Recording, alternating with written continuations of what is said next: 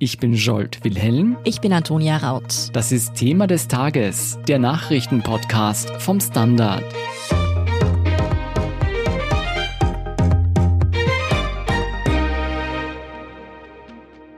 Die türkis-grüne Regierung erlebt ihre bislang härteste Zerreißprobe. Denn der Streit um die jüngsten Abschiebungen georgischer und armenischer Schulkinder, die in Österreich geboren sind, sorgt sowohl zwischen als auch in den Parteien für große Zerwürfnisse. Wieso die ÖVP unter Kurz in Sachen Migration so eine harte Linie fährt, warum die Grünen nichts dagegen tun und damit ihre Glaubwürdigkeit riskieren und was dieser offen ausgetragene Konflikt für das Fortbestehen der Regierung bedeutet, erklärt Michael Völker vom Standard. Michael, in der Regierungskoalition kriselt es und das nicht zum ersten Mal seit der Angelobung vor etwas mehr als einem Jahr. Diesmal ist der Anlass ein Streit um das Bleiberecht in Österreich.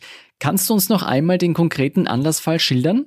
Es geht um Abschiebungen. Vor einer Woche wurden drei Familien in der Nacht abgeholt, von der Polizei abgeholt und in ein Anhaltelager überstellt und von dort dann ich glaube um drei in der Früh dann abgeschoben. Das waren zwei georgische Familien und eine armenische Familie, jeweils mit Kindern. Bei der einen georgischen Familie, die dann im Fokus der öffentlichen Aufmerksamkeit stand, war es insofern recht dramatisch, als eines der beiden Mädchen in Österreich geboren ist und irgendwie die seit vielen, vielen Jahren, also ich glaube seit acht Jahren in Österreich leben und hier in die Schule ging und die ging in ein Gymnasium im ersten Bezirk. Aber warum hat man diese Familien denn überhaupt abgeschoben? Wie hat der zuständige Innenminister Karl Nehammer dieses Vorgehen begründet? Diese Familien haben zahlreiche Asylanträge gestellt. Also in dem Fall dieser georgischen Familie, glaube ich, waren es insgesamt sechs Asylanträge, die allesamt abgelehnt wurden. Man muss auch sagen, dass es in Europa für Familien oder für Flüchtlinge aus Georgien de facto kein Asyl gibt, auch in Österreich nicht. Und in der Folge wurde dann offenbar auch so etwas wie ein Aufenthaltsverbot verhängt und die sind trotzdem da geblieben. Das Mädchen ist ja dann in die Schule gegangen. Und der Innenminister begründet die Abschiebung damit, dass die bereits vor vier Jahren ausreisen hätten sollen und dass es zahlreiche oder mehrere Versuche gegeben hat, die Familie abzuschieben, was aus verschiedenen Gründen nicht geklappt hat. Ja, diese Abschiebungen haben landesweit für Empörung gesorgt. Es gab Proteste und Demonstrationen. Auch die Grünen haben sich öffentlich gegen diese Abschiebungen ausgesprochen. Aber wieso hat man denn nichts dagegen unternommen? Die Grünen sind ja selbst in der Regierung. Die Grünen sind selbst in der Regierung und da war sicherlich auch die Erwartungshaltung, dass sie hier etwas bewirken. Allerdings haben sie nicht das Innenministerium über, das ist das Ministerium von Karl Nehammer. Also sie sind dafür schlichtweg nicht zuständig. Sie haben wohl versucht, mit Nehammer noch das Gespräch zu suchen. Er hat ihnen noch zugesagt, er wird diesen Fall prüfen.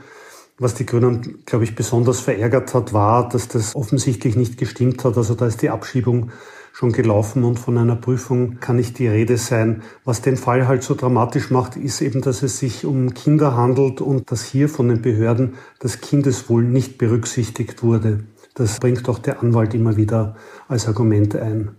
Ja, Position beziehen müssen die Parteien heute bei einer Sondersitzung im Parlament. SPÖ und NEOS wollen Entschließungsanträge einbringen, um die abgeschobenen Mädchen aus Georgien und Armenien wieder zurückzuholen und festzulegen, dass bei Entscheidungen über ein humanitäres Bleiberecht die lokalen Behörden einzubinden sind. Das war ja auch bis 2014 der Fall. Jetzt haben die Grünen bereits vorab bekannt gegeben, dass sie gegen diese Anträge stimmen werden. Warum denn? Naja, gestern hat es noch so ausgeschaut, als ob das anders ausgehen würde. Also da haben die Grünen im Hintergrund noch sich sehr kämpferisch gegeben und hatten durchaus die Möglichkeit in Betracht gezogen, diesen Oppositionsanträgen zuzustimmen. Es hat auch geheißen, die Koalition stünde auf der Kippe und sie seien jetzt zu allem bereit. Heute schaut das anders aus. Clubchefin Sigi Maurer hat bereits bekannt gegeben, dass die Grünen gegen diese Anträge der Opposition stimmen werden was besonders bekannt ist, weil der Antrag der SPÖ ist wortident mit jenem Antrag im Wiener Gemeinderat, dem die Grünen dort zugestimmt haben.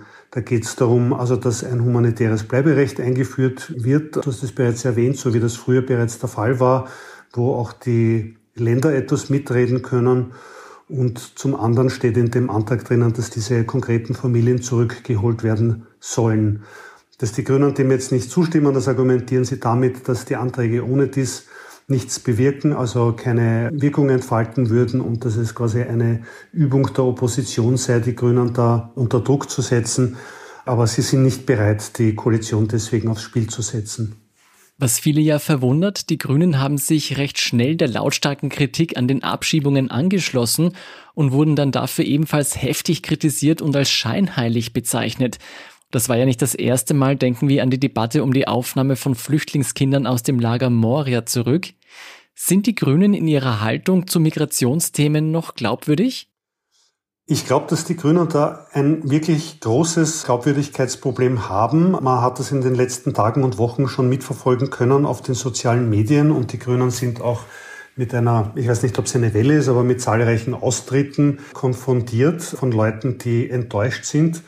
Man hat von den Grünen einfach etwas anderes erwartet. Die Grünen stehen ja nicht nur für Umwelt, das ist nicht nur eine Umweltpartei, sondern sie stehen ja sehr stark auch für Menschenrechte, für ein Engagement in Flüchtlingsfragen und für eine soziale Gerechtigkeit. Das haben sie in der Regierung jetzt nicht einlösen können. Und das heutige Verhalten im Parlament kann angesehen werden als so etwas wie eine öffentliche Unterwerfungsgeste. Also die Grünen nehmen die Machtverhältnisse und den Machtanspruch der ÖVP hier hin und bekommen eigentlich nichts dafür. Also als Gegenargument wird hier immer wieder vorgebracht, dass sie bei einer Steuerreform etwas bewegen könnten oder eben dieses 1-2-3-Ticket aber auch da gibt es ja noch keine greifbaren Ergebnisse. Also die Grünen werden sich sehr schwer tun, diesen Schritt in der Öffentlichkeit zu argumentieren und zu kommunizieren. Wieso zeigen die Grünen in diesen kritischen Fragen nicht mehr Rückgrat? Können sie sich als Juniorpartner einfach nicht durchsetzen oder stehen manche in der Partei auch tatsächlich hinter diesem Kurs der ÖVP? Ich glaube, hinter diesem Kurs der ÖVP steht bei den Grünen niemand. Tatsache ist, dass sie sich nicht durchsetzen können. Man muss aber auch sagen, dass Sebastian Kurz hier von Anfang an ehrlich war. Also er hat bereits in den Koalitionsverhandlungen mit den Grünen immer darauf hingewiesen, dass die Flüchtlings-, die Asyl- und Integrationspolitik, dass ihm die sehr wichtig ist und dass er hier einen sehr harten Kurs fährt. Mit dem hat er auch Wahlen gewonnen und dass er nicht bereit sein wird, von diesem Kurs abzuweichen.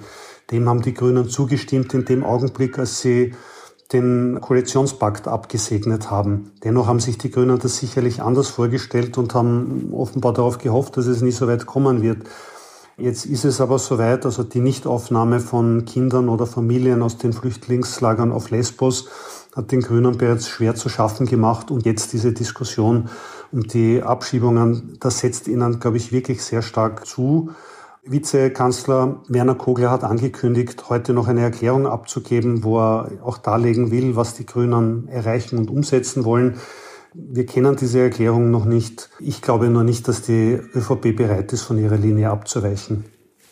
Aber ist das denn wirklich die richtige Entscheidung? Viele legen Sebastian Kurz sehr harten Kurs hier ja auch als Herzlosigkeit aus, beziehungsweise gibt es sogar in der ÖVP viel Kritik an diesem Vorgehen, gerade wenn es um Kinder geht. Da gab es ja sogar schon prominente Parteiaustritte.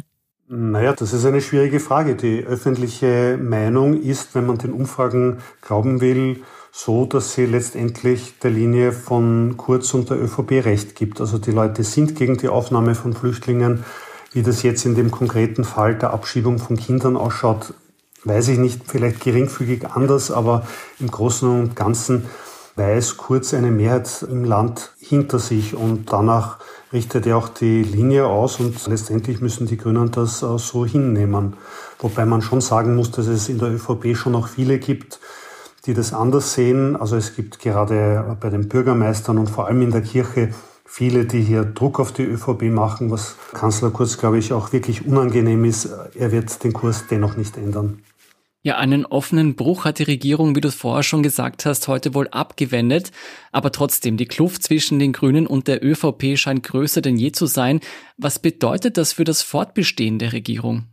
Ich glaube, dass sich das Klima in der Koalition tatsächlich ändern wird. Die Grünen sind sauer. Ähm, das mag jetzt irgendwie nach außen hin seltsam klingen, aber die Art und Weise, auch wie sie vorgeführt wurden von Kurz und von Nehammer, hat sie wirklich getroffen. Die Grünen haben auch schon angekündigt und man merkt das in der Umsetzung, dass sie es jetzt vor allem in ihrer Kritik auf Innenminister Nehammer abgesehen haben. Also sie haben ihn bisher hinter den Kulissen kritisiert. Sie wollen das nun in der Öffentlichkeit tun. Ich glaube, dass in den letzten Tagen ein Stück Vertrauen zwischen ÖVP und Grünen vernichtet wurde und dass es sicher schwieriger wird, sich jetzt zusammenzureden und zu regieren. Das, was Grüne und ÖVP zusammenhält, ist jedenfalls die Pandemie und die Verantwortung, jetzt diese Corona-Krise zu bewältigen. Das führen halt beide Seiten immer wieder ins Treffen. Trotz allem ein offener Bruch der Regierung. Ist das überhaupt irgendwie denkbar? Das würde ja auf Neuwahlen hinauslaufen und wäre sowas in der jetzigen Situation, gerade auch mit Wirtschafts- und Corona-Krise, irgendwie realistisch? Gestern schien es noch denkbar, heute nicht mehr. Offenbar wollen das weder ÖVP noch Grüne. Die Grünen wollen in der Regierung bleiben. Die ÖVP will diese Regierung auch nicht aufgeben. Es wäre dann bereits die dritte Koalition, die Sebastian Kurz sprengt. Also er hat ja einmal quasi die Koalition mit der SPÖ aufgekündigt, einmal mit der FPÖ. Jetzt ist er mit der Grünen in der Regierung. Sehr viele Möglichkeiten gibt es da nicht. Wiewohl man natürlich sagen muss, im Hintergrund stünde die SPÖ sicherlich bereit, nach Neuwahlen wieder in eine Regierungskoalition einzutreten. Im Augenblick ist das, glaube ich, aber kein Thema. Die Möglichkeit von Neuwahlen ist also wohl vorerst wieder vom Tisch, gerade auch nachdem die Grünen sich hier, wie du es gesagt hast, der ÖVP unterworfen haben. Vielen Dank für diese Einschätzung, Michael Völker. Sehr gerne, danke. Wir sind gleich zurück.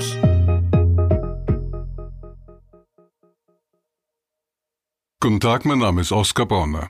Wenn man in stürmischen Zeiten ein wenig ins Wanken gerät, den eigenen Weg aus den Augen und die Orientierung verliert, dann ist es sehr hilfreich, wenn man etwas hat, woran man sich anhalten kann. Der Standard, der Haltung gewidmet. Jetzt gratis testen auf Abo der Standard AT. Und hier ist, was Sie heute sonst noch wissen müssen.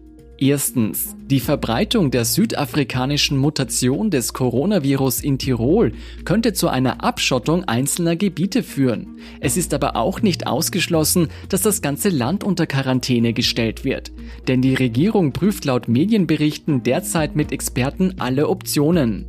Gesundheitsminister Rudolf Anschober bezeichnete die Situation in Tirol jedenfalls als ernst. Zweitens. Die Corona-Pandemie zwingt Portugals Gesundheitssystem in die Knie. Das Land ist europaweit aktuell am stärksten von der Krise betroffen. Die Intensivstationen sind überbelegt und das Gesundheitspersonal stößt an seine Grenzen. Pro 100.000 Einwohnern infizierten sich im portugiesischen Landesschnitt in den letzten 14 Tagen mehr als 1.400 Menschen mit dem Coronavirus.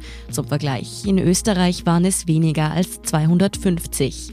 Ärzte machen die Politik für die fatale Situation verantwortlich, da diese über Weihnachten die meisten Maßnahmen aufgehoben hatte. Bis dahin war Portugal verhältnismäßig glimpflich durch die Pandemie gekommen. Nun springen dem Land andere europäische Staaten zur Seite. Deutschland beispielsweise entsandte bereits medizinisches Personal und Beatmungsgeräte. Österreich will Intensivpatienten aufnehmen. Drittens, nach der Demo in Innsbruck am Samstag gegen die Abschiebungen georgischer und armenischer Familien häufen sich schwere Vorwürfe, weil Grund- und Menschenrechte der Protestierenden verletzt worden seien. Die Polizei sei unverhältnismäßig hart gegen friedliche Demonstranten vorgegangen. Die Demo wurde unter dem Titel Grenzen töten angemeldet und nicht untersagt. Aufgrund von 40 Gedächtnisprotokollen bringen Grüne und SPÖ nun parlamentarische Anfragen an Innenminister Nehammer ein. Mehr dazu und die aktuellsten Informationen zum weiteren Weltgeschehen finden Sie wie immer auf der Standard.at. Um keine Folge von Thema des Tages zu verpassen, abonnieren Sie uns bei Apple Podcasts oder Spotify. Unterstützen können Sie uns mit einer 5-Sterne-Bewertung und vor allem indem Sie für den Standard zahlen. Alle Infos dazu finden Sie auf abo.derstandard.at und dst.at slash supporter. Danke für Ihre Unterstützung. Ich bin Jolt Wilhelm. Ich bin Antonia Raut. Baba und bis zum nächsten Mal.